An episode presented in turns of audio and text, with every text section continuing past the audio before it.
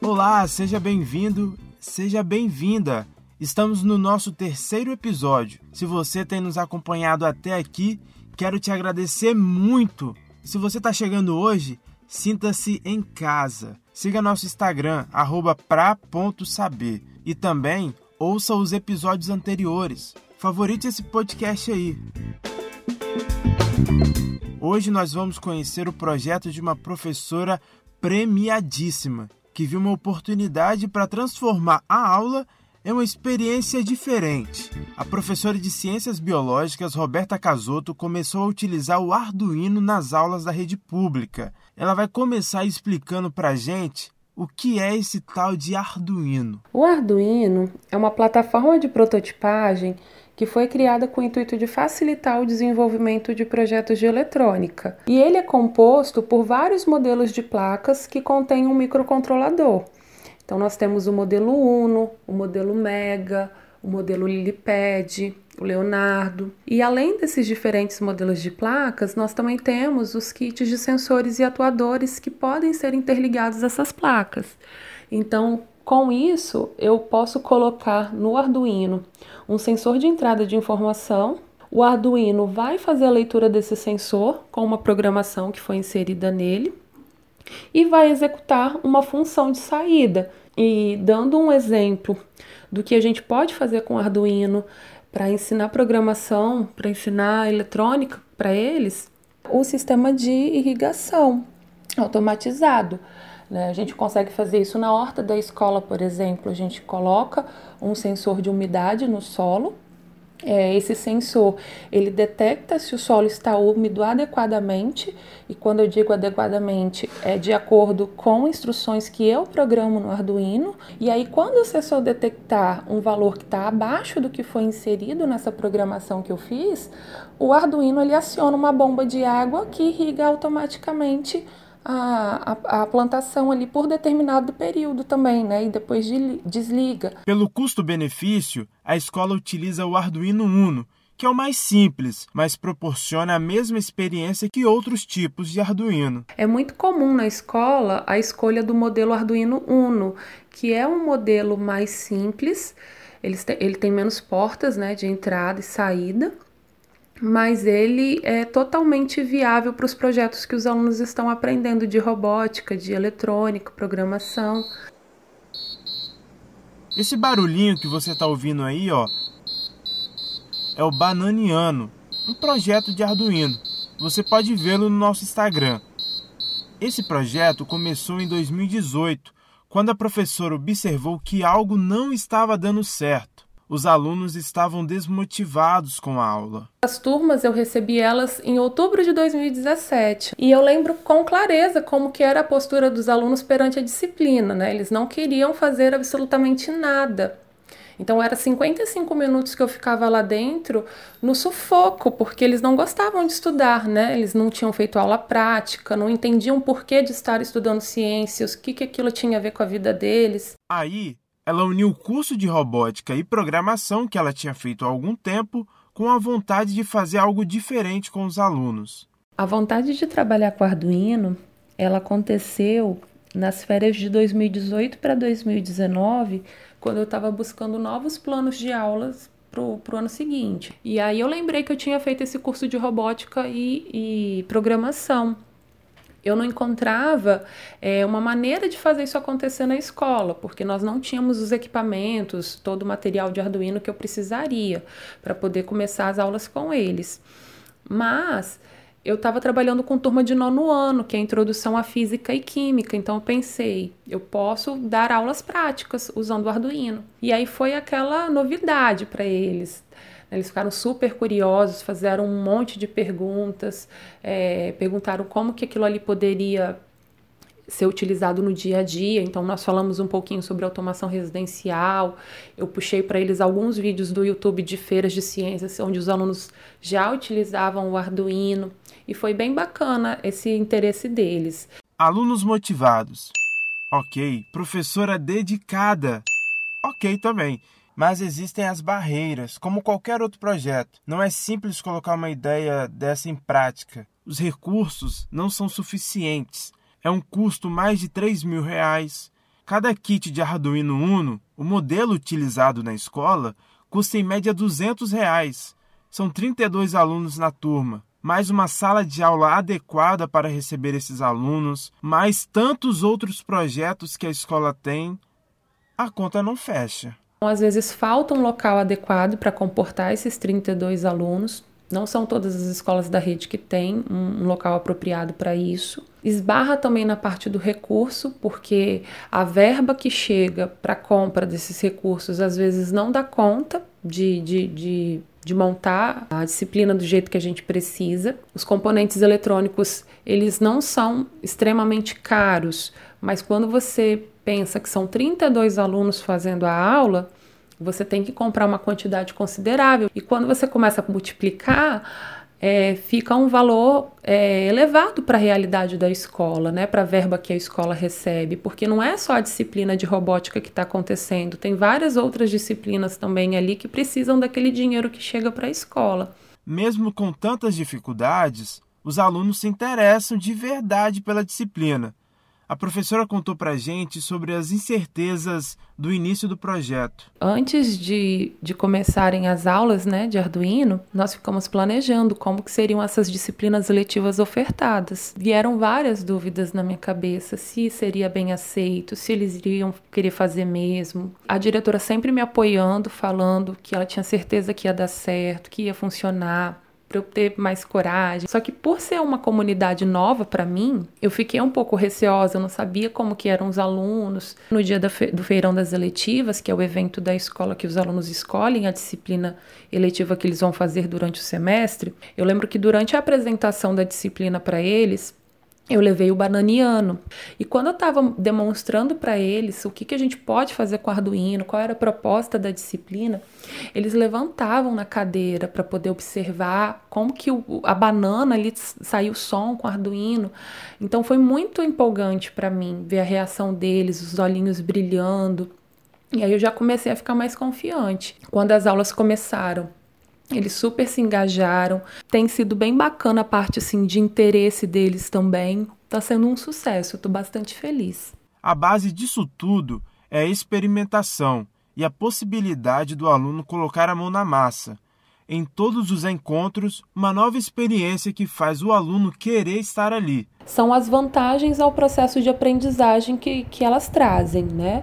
É possível a gente vivenciar o aprendizado de uma forma com experimentação e com bastante mão na massa, que é atrativo para os alunos. E assim, eles são bastante nessa faixa etária bem propensos a isso é, integra também a escola com a comunidade, porque tudo que o menino cria numa aula de tecnologia, primeira coisa que ele quer fazer é mostrar para a família. Então também traz a família para perto, né, da escola, desperta também o protagonismo que é muito importante nos dias atuais.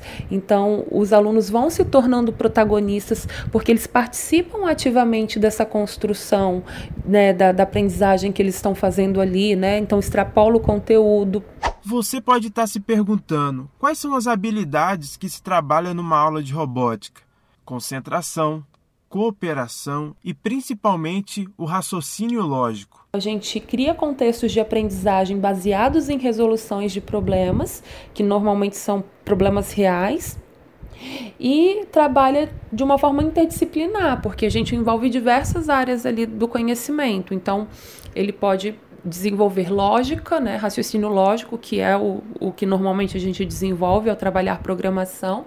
A robótica ela é responsável por solucionar problemas de forma natural. Ele tem que pensar numa forma estruturada, organizando as suas ações, e isso é positivo. Dá oportunidade também dele experimentar o erro, como que ele vai agir perante algo que ele planejou para dar certo, mas deu errado. Né? Tudo isso vai construindo ele como cidadão também, vai extrapola né, as disciplinas que são ofertadas ali. Incentiva é, ele ter um currículo mais atrativo, porque às vezes ele não gosta tanto de artes, por exemplo, mas para o protótipo que ele está desenvolvendo, ele tem que usar alguma coisa que ele aprendeu em artes. E às vezes ele nem percebe quando a gente fala, tá vendo? Olha, você precisou usar artes, você precisou usar história, né? pesquisar algo. Então é, é, muito bacana, porque eles, eles pensam, é mesmo, né? Eles nem se dão conta, mas estão lá estimulando né, essas disciplinas todas. Estimula também a criatividade, a, a inventividade, né? Porque para eles po poderem produzir um robô, um protótipo, eles precisam criar bastante, né? Eles precisam imaginar é, e isso motiva eles. Às vezes o aluno vem com uma ideia que eles falam assim, é uma ideia louca, mas o outro aluno já vai e complementa essa ideia. Então tem bastante essa questão do inventar, do criar. E esse projeto que começou de forma tão tímida, com uma certa incerteza, atingiu patamares inimagináveis. Em 2018, a Roberta ganhou o segundo lugar no prêmio Boas Práticas da SEDU e o quarto lugar no prêmio Shell de Educação Científica. Como nós havíamos em 2018 feito esse projeto lindo, né, durante esses dois primeiros trimestres do ano, nós não pensamos duas vezes em inscrevê-los é, nessa premiação. E aí acabou que nós fomos um dos vencedores da categoria de professor.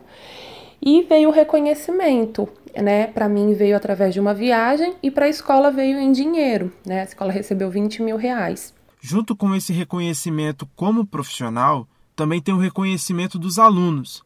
A professora contou como foi chegar na escola com o prêmio. Eu lembro que quando eu cheguei, né, depois da cerimônia de premiação, com o troféu e com aquele checão simbólico dos 20 mil reais na escola, foi uma alegria só, né? Os meus alunos, nós tiramos fotos, eles postaram as fotos nas suas redes sociais, as famílias parabenizando, eles se sentindo felizes em expor, né? Que olha aqui o projeto que eu participei, ganhou um prêmio. É, eles também ficaram muito felizes de saber que o prêmio em dinheiro ia trazer melhorias para os ambientes escolares. Então, uma coisa que ia contemplar todos os alunos da escola é, teve a mãozinha deles ali, digamos assim, né? Teve o dedinho deles, porque foi uma mudança para todo mundo, né? Então eles começaram a ficar mais ativos durante a aula, mais participativos, e isso foi muito positivo porque eles se tornaram mais autônomos, mais independentes, é, protagonistas, que é o que a gente tenta promover dentro da escola mesmo. Reconhecimento e motivação também para outros professores. Muitos, é, infelizmente, desacreditavam, né? Porque sabe das dificuldades que é para realizar um projeto dentro de uma escola pública. É, e depois eles viram que deu certo, né? Parabenizaram os alunos, é, me parabenizaram, começaram a inserir dentro da sua disciplina algumas das práticas que nós fazíamos né? na sala de aula de ciências. Então foi muito, foi muito legal essa parte do reconhecimento. Para mim, como professora, para os alunos também, para a família dos alunos, para a equipe como um todo. É muito importante. Olhando hoje, né, em 2020, se eu tiver que escolher um, o principal motivo de orgulho disso tudo, é sem sombra de dúvidas a transformação que foi ocasionada nos estudantes. Poder observar hoje que eles ficaram completamente engajados, ativos nas aulas, querendo estudar, né, empolgados quando eu chegava para dar aula para eles, porque eles já sabiam que a aula ia ser diferenciada e entendendo o porquê que eles estavam estudando ciências, isso para mim é o maior motivo de orgulho. E plantar essa sementinha neles para quem sabe até no futuro eles escolham carreiras profissionais ligadas às ciências é motivo de muito orgulho para mim. Atualmente, Roberta Casuto é professora de ciências na Escola Estadual Jones José do Nascimento, em Central Carapina, na Serra. Outra escola, porém, os desafios são os mesmos: bairro periférico, alto índice de violência. O projeto surgiu ali como uma forma de transformar a realidade das crianças e adolescentes através da educação. É uma novidade para eles. A escola realmente está inserida num bairro de bastante violência.